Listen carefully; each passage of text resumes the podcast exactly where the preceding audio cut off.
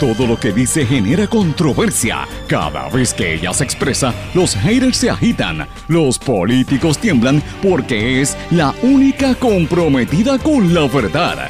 Periodista, bloguera, relacionista licenciada, analista de la noticia, escritora y le dicen la provocadora en las redes sociales. Y ahora comienza en blanco y negro con Sandra Rodríguez Coto.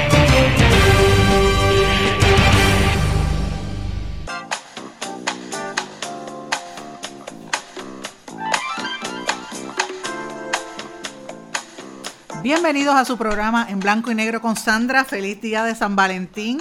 Feliz día del amor y la amistad a todos los que nos están sintonizando en esta tarde de hoy, jueves 14 de febrero de 2019, nuestra edición número 209 por la Red Informativa de Puerto Rico. Les saluda Sandra Rodríguez Coto. He querido empezar con musiquita, ahí en un buen, en un buen estilo, en un buen mood, en un buen ambiente, porque lo que nos espera no es fácil, señores. Qué mucha noticia está pasando en Puerto Rico. Hay caos, arde el gobierno.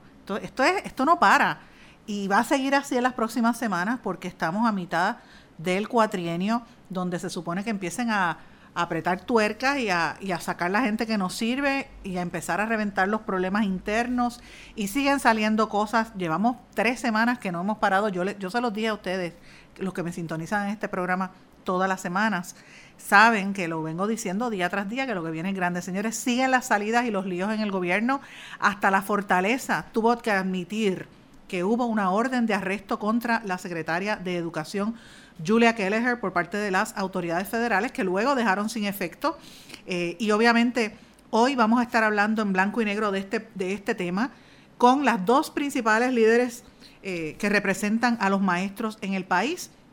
Me refiero a doña Aida Díaz, presidenta de la Asociación de Maestros de Puerto Rico, que es el representante exclusivo del, magisterio, y a la presidenta de la Federación de Maestros, Mercedes Martínez. Ambas coinciden en un pedido explícito al gobernador para que destituya a la secretaria de Educación. Vamos a estar escuchando esto, vamos a hablar del tema. Hablaré un poquito sobre la controversia que se suscitó ayer en la red social de Twitter. Voy a hablar de esto y voy a dar eh, mis opiniones al respecto. También, aparte de eso, han salido una serie de personas de puestos importantes. El coordinador de la revitalización de la Junta de Control Fiscal se fue. El presidente CEO de Aerostar, los que, los que administran el, aeropuerto, se fue. Es más, hasta el jefe de FEMA a nivel federal también se fue. Eh, y obviamente las autoridades federales confirman la investigación de empleados fantasmas en el Capitolio.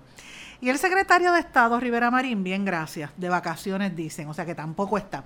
Señores, tenemos un día bien cargado de muchas informaciones, así que vamos de lleno. Como dije, Ayer trasciende la noticia de que sí, en efecto, hubo un arresto, una orden de arresto por parte de los federales contra la secretaria Julia Kelleher. Voy a leer las declaraciones oficiales que emitió la Fortaleza en un comunicado de prensa que circularon anoche que dice lo siguiente, expresiones oficiales del Departamento de Educación, lo emite el mismo departamento. Durante la tarde de hoy, durante la tarde de hoy, esto se refiere anoche, se emitió una orden de arresto contra la secretaria de Educación. La misma fue dejada sin efecto luego de que el Departamento de Educación notificara que trabaja en producir la información requerida como parte de un caso ante el Tribunal Federal, del cual el departamento no es parte. La información solicitada corresponde a los años 2011 a 2013. El Departamento de Educación ha estado en constante comunicación con los abogados y están atendiendo la petición. Los hechos anteceden la incumbencia de la secretaria Julia Kelleher. Esas fueron las declaraciones de la secretaria y todo eh, tiende a indicar que evidentemente corrieron eh, para notificar, ¿verdad? Y para, para ver si se había aclarado o no se había aclarado la información. Evidentemente, cuando surge el, tema, uno va a las redes sociales y empiezan las especulaciones. Hubo medios de comunicación que publicaron, yo publiqué en mi red social Twitter que había habido un arresto, porque ese fue el primer, la primera información que trascendió, a mí me lo confirma cuando pregunto, la, la presidenta de la Asociación de Maestros, doña Aida Díaz, que me dice, sí, aparentemente eso fue lo que pasó. Yo emito un tuit, posteriormente se enteran que no fue tal arresto y se enmendó como tal. Pero obviamente los trolls que son, y los recuerden cuando yo menciono los trolls, son la gente que pagan, son pagados con fondos que usted paga, los fondos que le quitan a usted del IBU y, las, contribuciones que usted y yo pagamos se le dan para sueldos de 3 a 6 mil dólares e incluso más mensuales a unos comunicadores que lo único que hacen todo el día es sentarse detrás de una computadora a tirar en tweet, eh, a tratar de responder por asuntos político partidistas. Eh, para desmentir que hubo una orden de arresto, pero evidentemente sí la hubo, luego la cambiaron. Pero esto antecede, como bien explica en ese comunicado, la época de Julia Kelleher. Vamos a estar hablando sobre este tema y el impacto que esto realmente va a tener sobre Puerto Rico. Pero señores, yo miraba en, en el momento en que se estaba dando esa dinámica, los titulares de los principales periódicos del país y era, eh, yo decía, esto es como una novela. Decía, emiten, eh, le voy a leer los titulares, por ejemplo, del Nuevo Día. Decían, emite una orden de arresto contra Julia Kelleher. Agustín Arellano sale de su puesto de CEO de, Aerostar, renuncia al coordinador de revitalización de la Junta de Control Fiscal, dimite Brock Long, el administrador de FEMA de los Estados Unidos. Rosselló asegura que han establecido estándares rigurosos contra el crimen organizado. Jennifer González dice, es el paso previo a la estadidad y terminaba con otro titular que decía It's My Party, The Life Celebration de Jennifer López. Y entonces uno dice, pero ¿qué es esto? Esto parece como una novela, si uno mira los titulares y así, eh, lo mismo uno lo ve en otros periódicos como eh, El Vocero, como Primera Hora, como Noticel, como Metro, por ejemplo, todos tenían eh, diferentes. De hecho, el vocero tiene unos bien, tenía unos bien importantes sobre la confirmación de la investigación a los empleados fantasmas y, los, el tema de los residentes de las antiguas gladiolas que están luchando porque les den vivienda nuevamente en el proyecto que revitalizaron y que el gobernador dijo que habían empleos en construcción para la gente que quedó sin empleo cesanteados de las tiendas SAMS.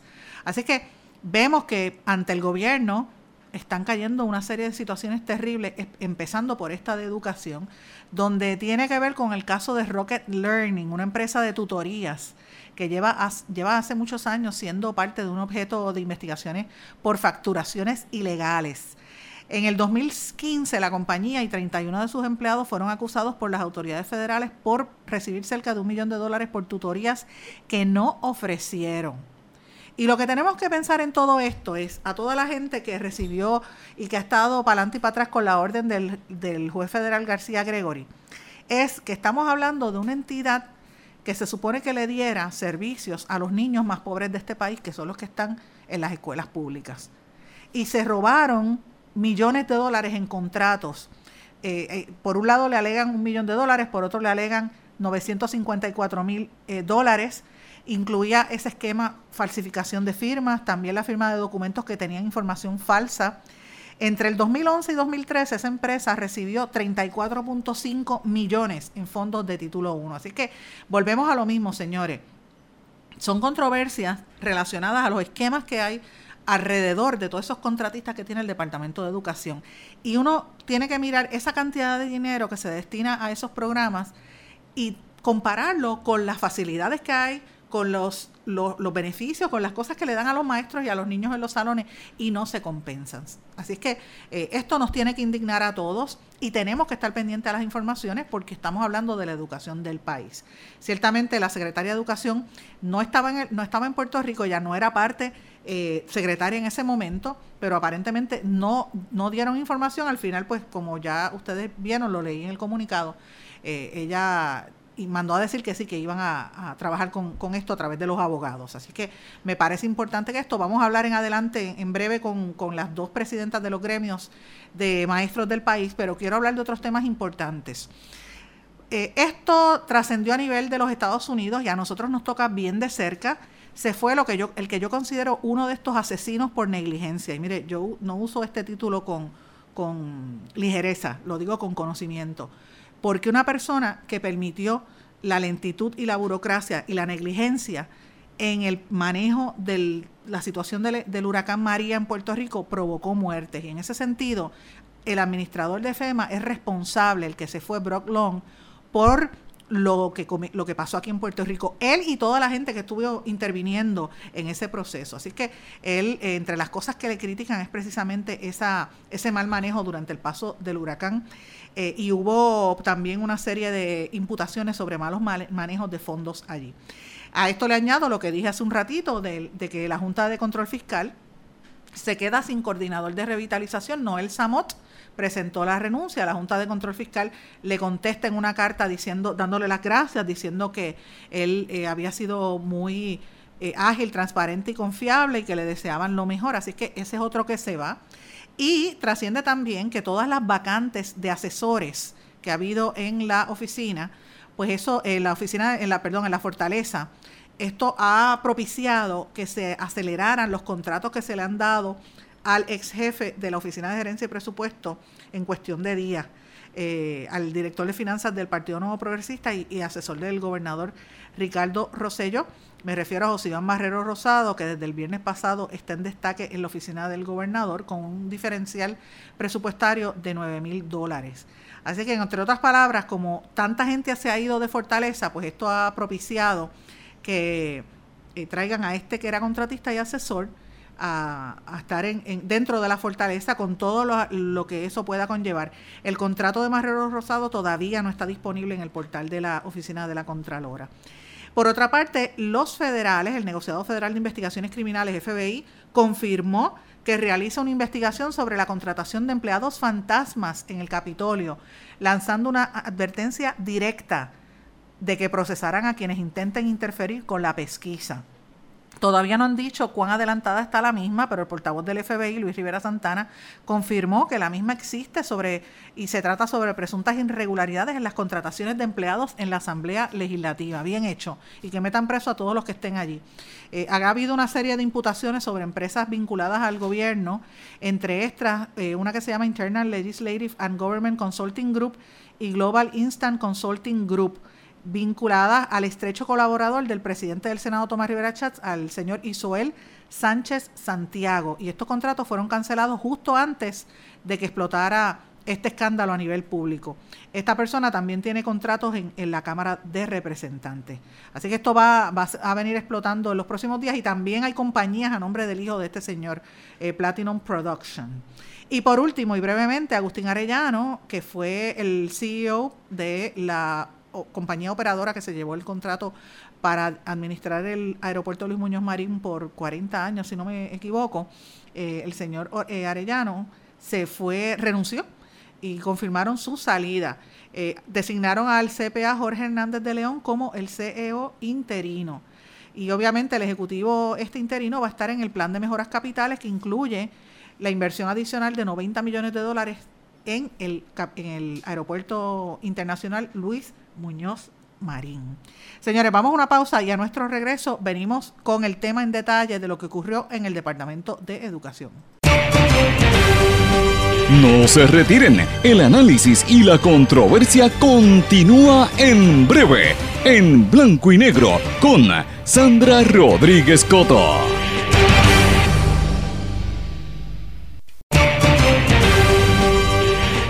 Y ya regresamos con el programa de la verdad, en blanco y negro, con Sandra Rodríguez Coto. De regreso en blanco y negro con Sandra. Señores, vamos a pasar ahora a una entrevista que tuve con la presidenta de la Asociación de Maestros, doña Aida Díaz. Me encuentro en línea telefónica con doña Aida Díaz. Doña Aida, ¿cómo está usted? Pues muy bien, gracias Sandra, muy bien, un poquito consternada, pero nada. En la medida en que esta noticia comenzó a salir, obviamente usted hizo unas declaraciones, yo también hice unos tweets y la gente eh, se puso en defensa, evidentemente los políticos, en defensa de, la secretaria, por el arresto de la secretaria, o los la primera información que trascendió del, del supuesto arresto, pero es una orden de realmente de, de, desacato, desacato. ¿Cuál es su reacción al respecto? Mira, eh, Sandra, yo tengo que decirte que cuando me llaman para darme la noticia, yo sentí la misma eh, impresión, tuve la misma sensación que cuando arrestaron al, otro secretario de Educación, a Víctor Fajardo, ¿no? Y yo dije, pues mío, no puede ser. eh, porque uno espera que un secretario pues sea cumplidor de la ley, que, que no falle en nada, porque yo sé que el, impacto que esto tiene en nuestros niños, ¿no? Así que eh, tengo que decirte que, ha sido un momento tenso y, un momento, te digo, que hasta de, desasosiego en cierto grado para mí. ¿Y, y qué, qué, se debe esperar? ¿Debe ella renunciar a la posición? Yo creo que ya su figura está tan, tan, pues deteriorada, ¿no?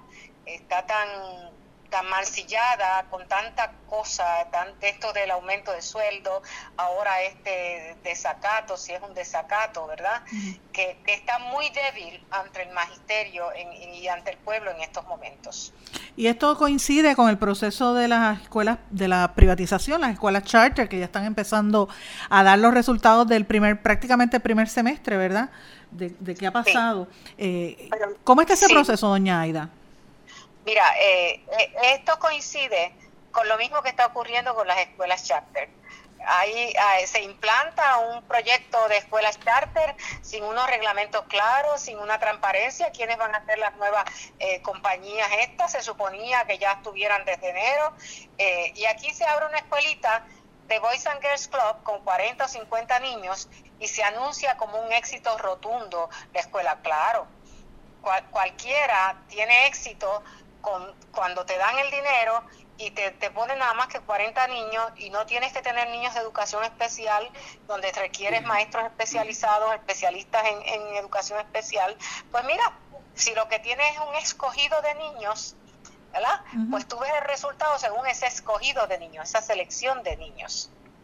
Pero eso realmente yo no le llamo eh, que es un proyecto que puede ser modelo de escuela charter. Eh, y mientras estamos hablando de esta situación, el, está sobre el país la noticia de esta orden federal. Eh, ¿Cómo esto impacta a la moral de los maestros y de la comunidad escolar, de los padres y de los estudiantes? Por eso te digo que el desasosiego que se ha creado, la incertidumbre entre los maestros, algunos aplaudiendo, otros pues preocupados por la imagen del maestro, ¿verdad? Eh, porque ella representa la figura y la imagen del maestro puertorriqueño también, en cierto sentido, y te espera un cumplimiento fiel a la ley y demás. Eh, así que se afecta más la, moral del magisterio. En estos momentos eh, yo no, no, sabría decirte cómo están los maestros, excepto lo que me ha llegado por las redes, ¿verdad? Como te digo, algunos celebrando, otros pues preocupados, tristes y demás.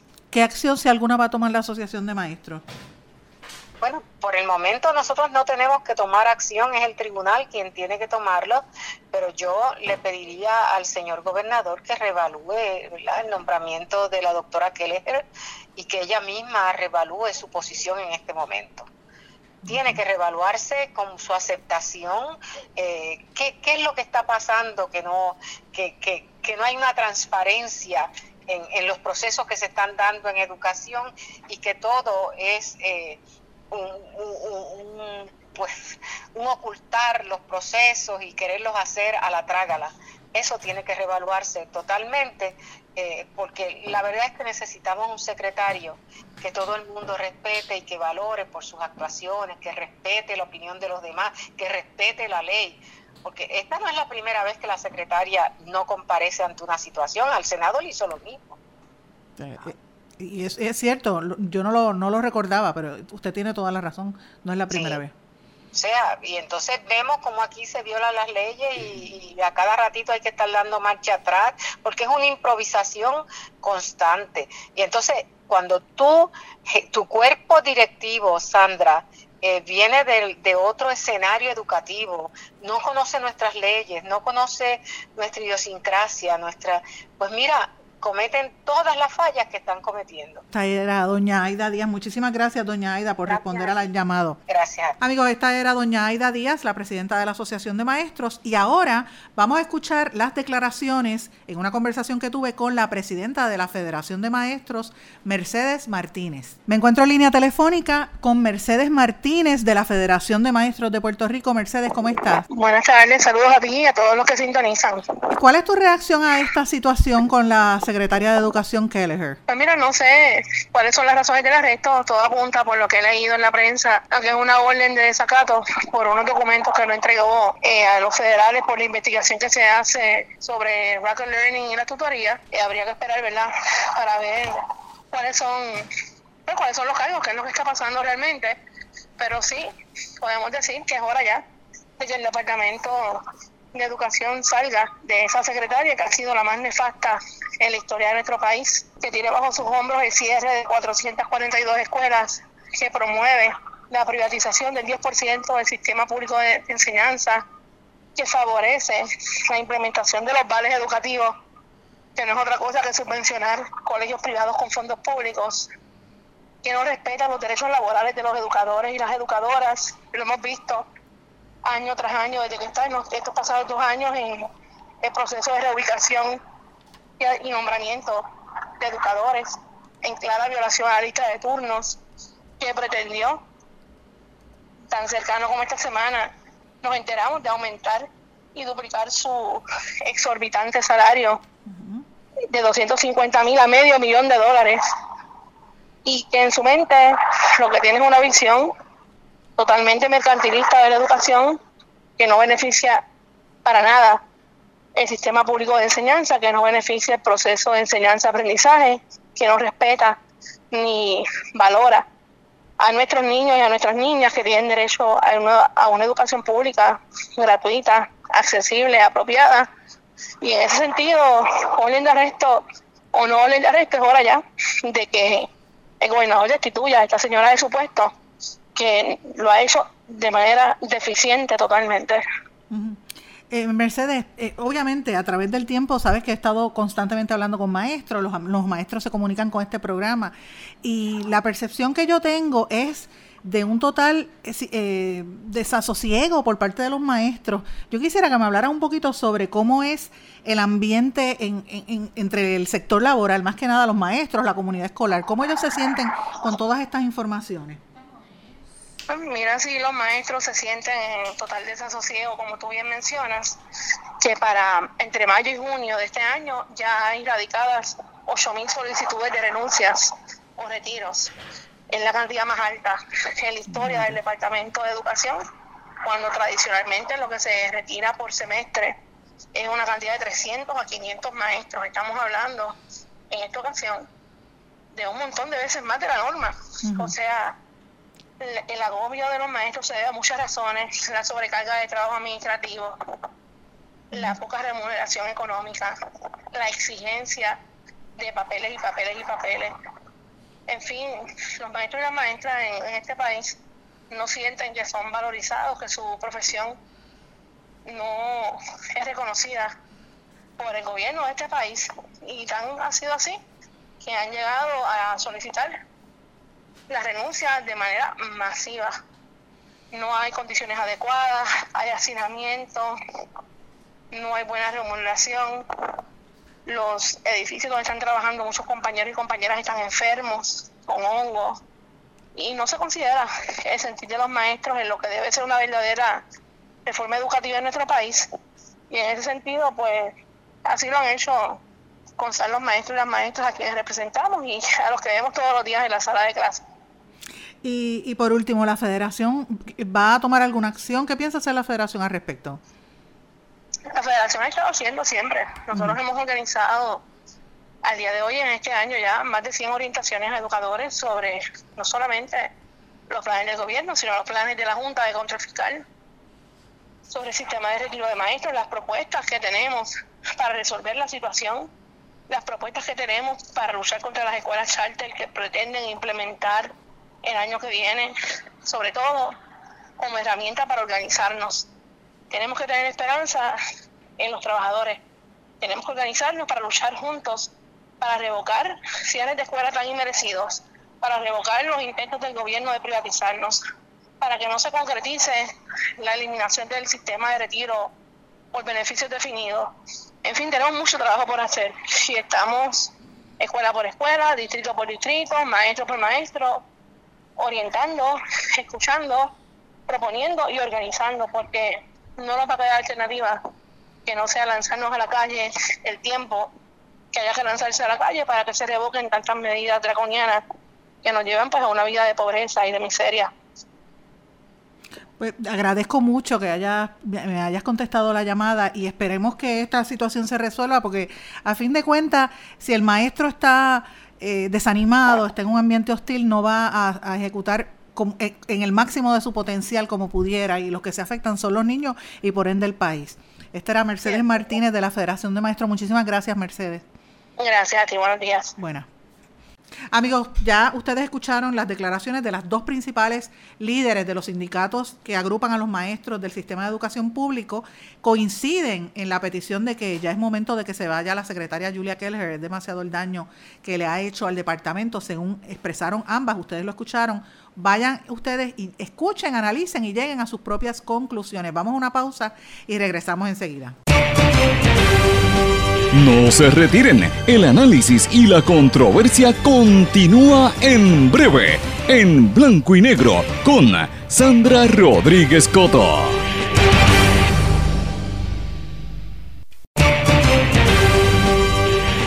Y ya regresamos con el programa de la verdad, en blanco y negro, con Sandra Rodríguez Coto.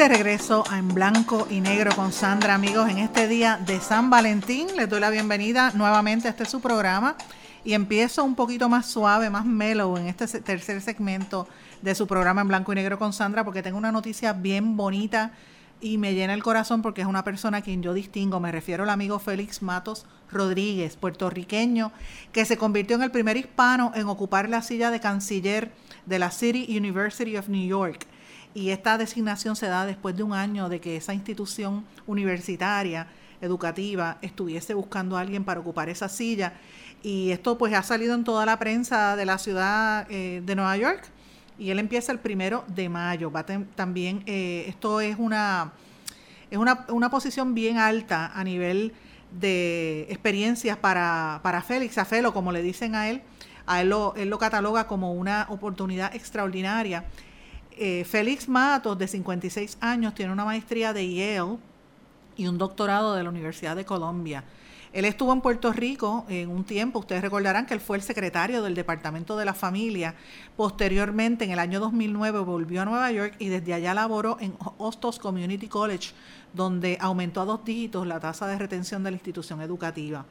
Y él, este, es una persona bien especial, de hecho, y lo digo públicamente, él tuvo mucho que ver con el proceso en que otro gran amigo, un periodista que cuando yo diga su nombre ustedes van a saber quién es, decidiera irse hacia los Estados Unidos a completar sus estudios doctorales. Me refiero al compañero eh, Ricardo Curraz. Ustedes se acuerdan de Ricardo, que era hombre ancla de Telemundo, un, periodista sumamente serio, con una ética eh, impecable y una persona a quien yo aprecio grandemente eh, y estuvo por allá. Y, Ricardo, gran parte de, este proceso de Ricardo irse a estudiar fue gracias a Félix, que lo guió en ese proceso académico que es la vida de, ambos. Así que yo me alegro muchísimo.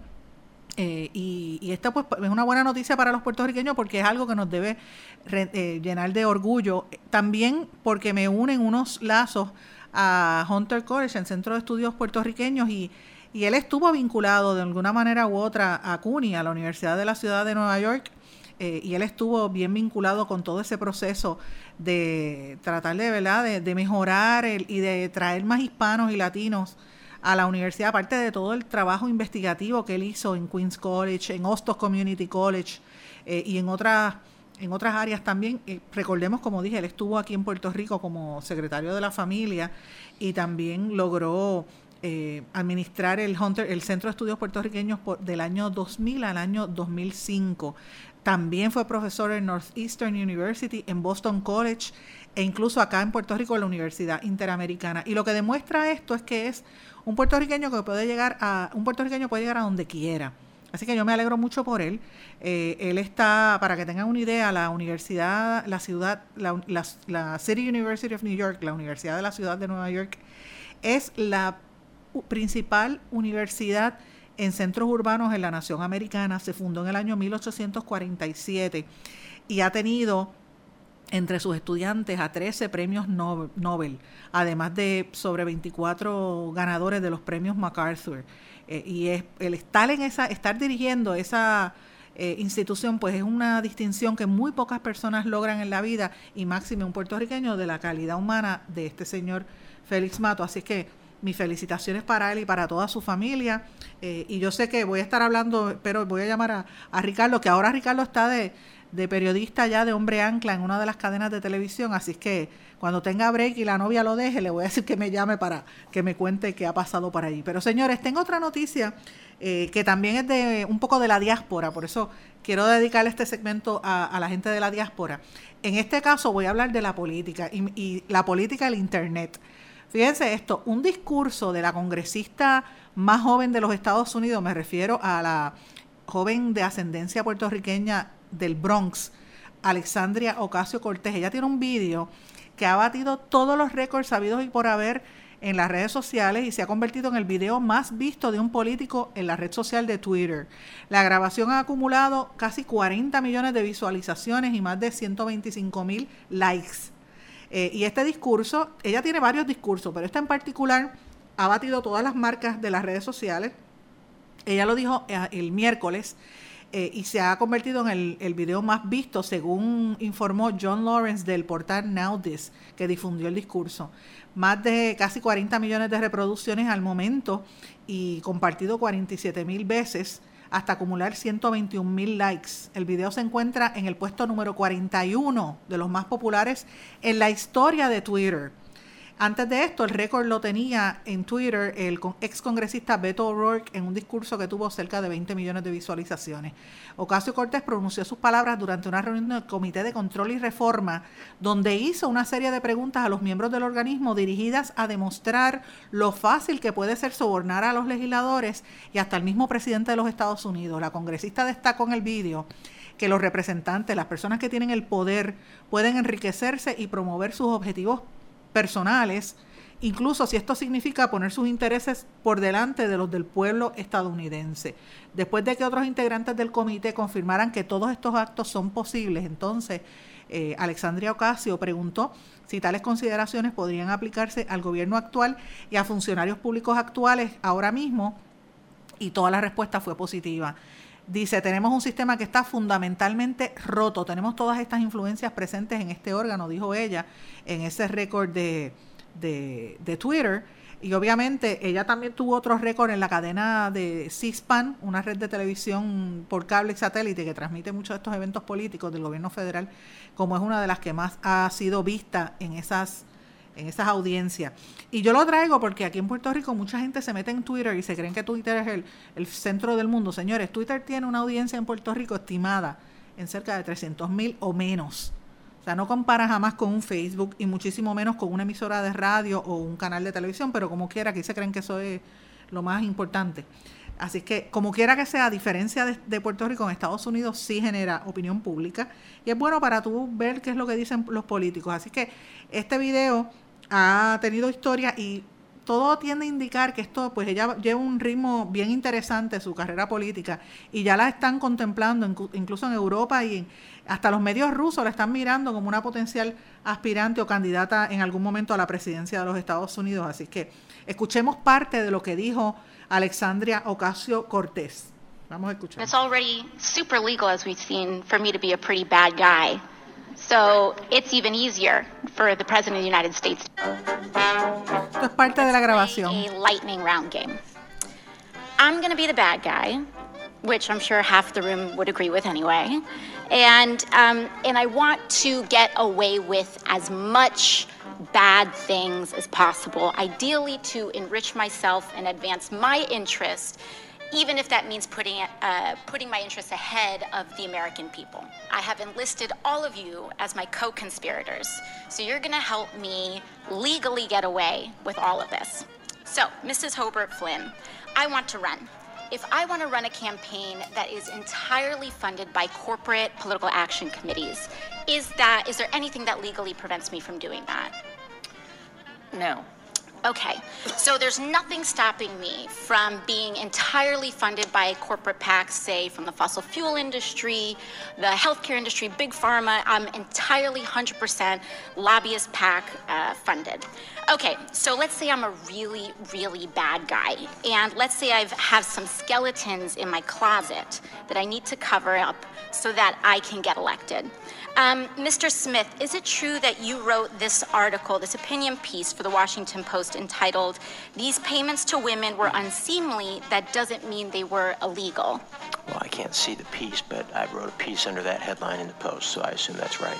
Okay, great. So, green light for hush money. I can do all sorts of terrible things. It's totally legal right now for me to pay people off. And that is considered speech. That money is considered speech. So I use my special interest dark money funded campaign to pay off folks that I need to pay off and get elected. So now I'm elected, now I'm in. I've got the power to draft, lobby, and shape the laws that govern the United States of America.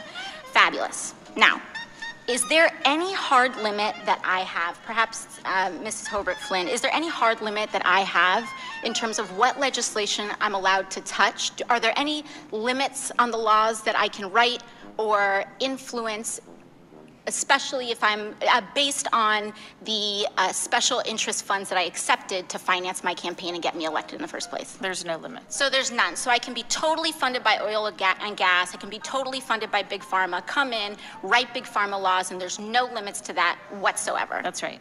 Okay. So awesome.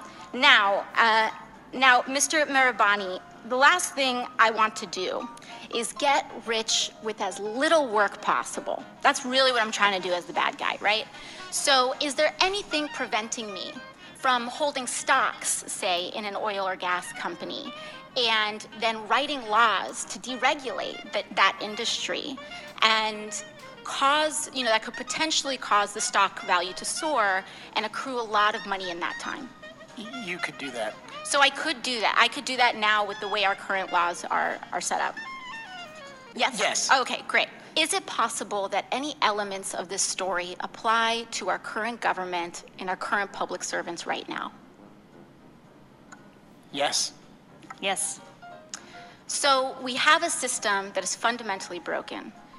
We have these influences existing in this body, which means that these influences are here in this committee shaping the questions that are being asked of you all right now. Would you say that that's correct, Mr. Yes. Marabani or Mr. Schaub? Yes. All right, so one last thing, uh, Mr. Schaub. In relation to congressional oversight that we have, the limits that are placed on me as a congresswoman, compared to the executive branch and compared to, say, the President of the United States, would you say that Congress has the same sort of standard of accountability? Are there, is there more teeth in that regulation in Congress on the president, or would you say it's about even, or more so on the federal? Um, in terms of laws that apply to the president, yeah, there's just almost no laws at all that apply to the president. So I'm being held, and every person in this body is being held to a higher ethical standard than the President of the United States. That's right, because there are some committee, uh, ethics committee rules that apply to you. And it's already super legal, as we've seen, for me to be a pretty bad guy. So it's even easier for the President of the United States to be one, I would assume. That's right. Thank you very much. Esas eran declaraciones de Alexandria Ocasio Cortés con la música que le puso el vídeo de Now This, pero le aplica también por igual a los políticos en Puerto Rico. Vamos a una pausa y regresamos enseguida. No se retiren, el análisis y la controversia continúa en breve, en blanco y negro, con Sandra Rodríguez Coto.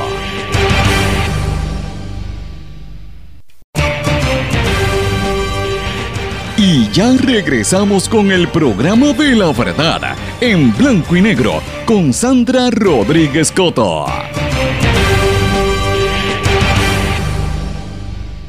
Esta parte final de Blanco y Negro con Sandra vamos a hablar de algunas noticias de los Estados Unidos y del resto del mundo. El presidente de los Estados Unidos, Donald Trump, insinuó que Colombia está atrás, que se quedó atrás en la materia de erradicación de los cultivos de cocaína. Esto lo dijo en una reunión que tuvo con el homólogo colombiano Iván Duque, quienes están en Washington conversando Entre otras cosas, pues la negociación para la lucha contra la droga y también con el tema de Venezuela. Y eh, esto es importante, señores. El último presidente que tuvo la Unión Soviética, Mikhail Gorbachev, llamó a los Estados Unidos a reanudar un diálogo serio con Rusia sobre el problema de las armas nucleares y alertó sobre las peligrosas tendencias destructivas en la política internacional. Esto fue un artículo publicado hoy en el periódico Vedomosti. Tras eh, constatar prácticamente la ruptura de la comunicación entre Moscú y Washington, el ex líder soviético se dirigió en particular a los congresistas estadounidenses para pedirles dejar a un lado sus rencillas partidistas de modo que faciliten el diálogo serio entre ambos países.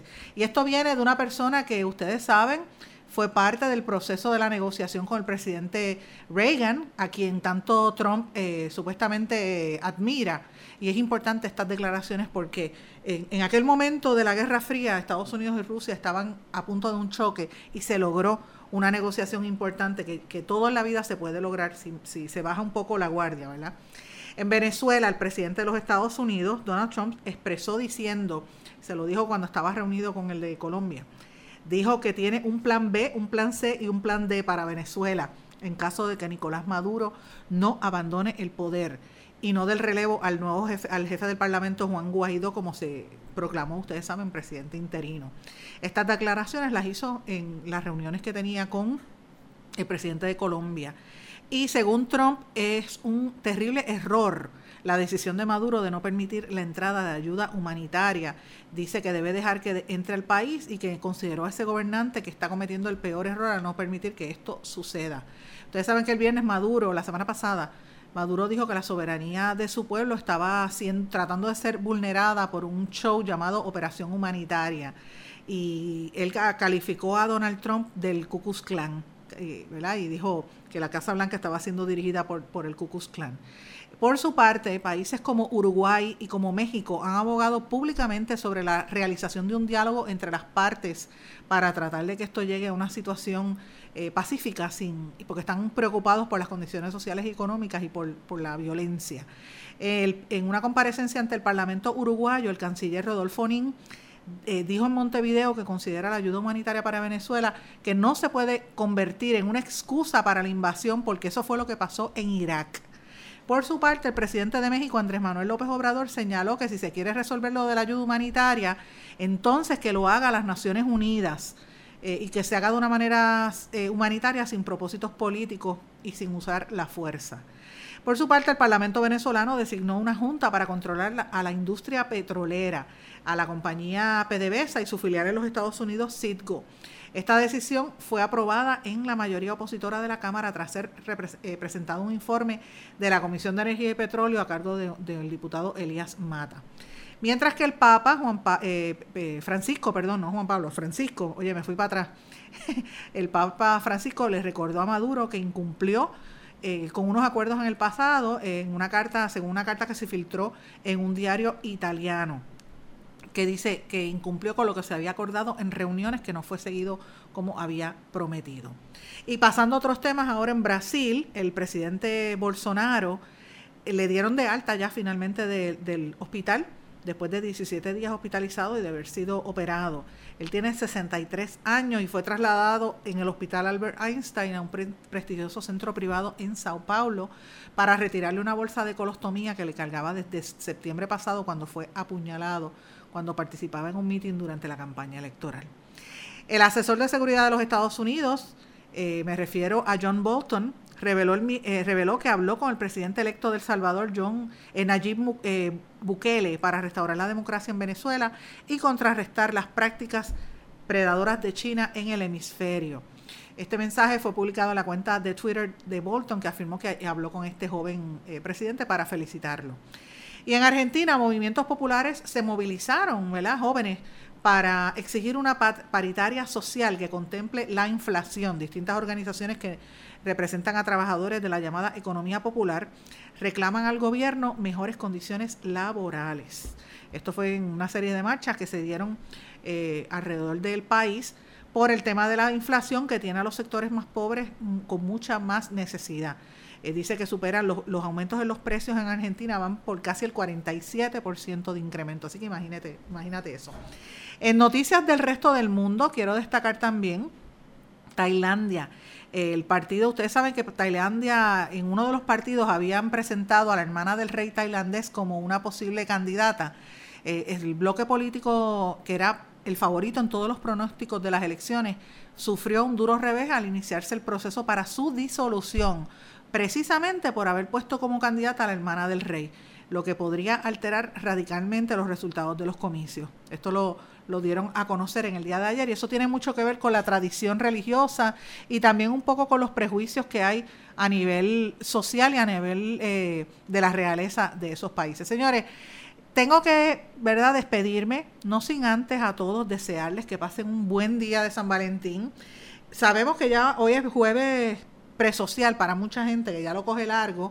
Muchas escuelas tienen el día de mañana el field day y así que mucha gente va a estar en, con otro ambiente y ya nos acercamos al fin de semana y vamos a tratar de bajar un poco la diapasón porque esto que ha estado ocurriendo en Puerto Rico durante todas estas últimas dos semanas, pero particularmente del lunes para acá, ha sido fuego a la lata. Y como dije al principio del programa, estas cosas tienen, siempre tienden a darse en un momento y tienen que ver con las transformaciones naturales que se dan en los gobiernos cuando están a, mitad de término. Y ahora el gobernador va a tener que apretar las tuercas para echar el resto y, tratar de lucir bien en los últimos dos años para que pueda ganarse los adeptos. Yo creo, yo todavía no he empezado a hacer un análisis político del, del marco, ¿verdad? Sé que se están haciendo en este preciso momento y el mes que viene muchas encuestas políticas de varios, eh, varios candidatos. Sé que el presidente del Senado estaba haciendo encuestas, el gobernador también, así que hay que ver cómo está el ambiente y cómo va a reflejar la, La, popularidad del gobernador particularmente, con el montón de aspirantes que hay del Partido Popular, que si ustedes se ponen a analizarlo bien, los, los aspirantes del Partido Popular están bien callados, es como si, con excepción del de Isabela, que está votando a medio mundo, que reta al hijo, o que dice que quiere retar al hijo del alcalde de Isabela, que ahí es donde único se oye ese alcalde, el resto del tiempo no se escucha, pero los demás como que no aparecen. Yo no sé si es que es demasiado prematuro o es que no tienen nada en la bola, o es que están esperando a que sea más cercano a las elecciones. Pero lo cierto es que no hay oposición, yo no veo una, por lo menos una oposición fuerte a nivel de proyección pública y, y todas la, las noticias las está acaparando el Ejecutivo. Con los aciertos y el montón de desaciertos que está ocurriendo, comenzando con lo del caso de Maldonado, con las investigaciones en el Capitolio, con lo que pasó con el, avión de ayuda humanitaria, que por cierto ayer el gobernador dijo que sabía dónde estaba y que se iba a distribuir y que él conversó con Guaidó y se le va a distribuir adecuadamente. Así que todo tiende a indicar que lo que se mueve para Venezuela es este el tema de una potencial intervención militar hacia allá o política y que Puerto Rico es parte de ese esquema. Eh, y mientras tanto, pues aquí no hay eh, oposición política. Así que señores, termino el programa deseándoles a todos que pasen un buen feliz día de San Valentín, que compartan con sus seres queridos, que compartan en familia, que compartan con sus amigos también.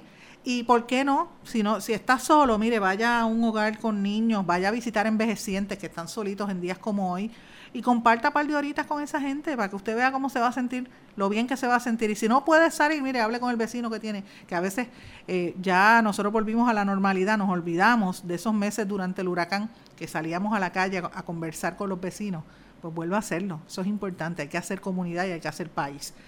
Me despido, no, no sin antes desearles a todos muy buenas tardes. ¿Se quedó con ganas de más? Busque a Sandra Rodríguez Coto en las redes sociales o acceda a en blanco y negro.blogspot.com porque a la hora de decir la verdad solo hay una persona en la cual se puede confiar. Sandra Rodríguez Coto en blanco y negro.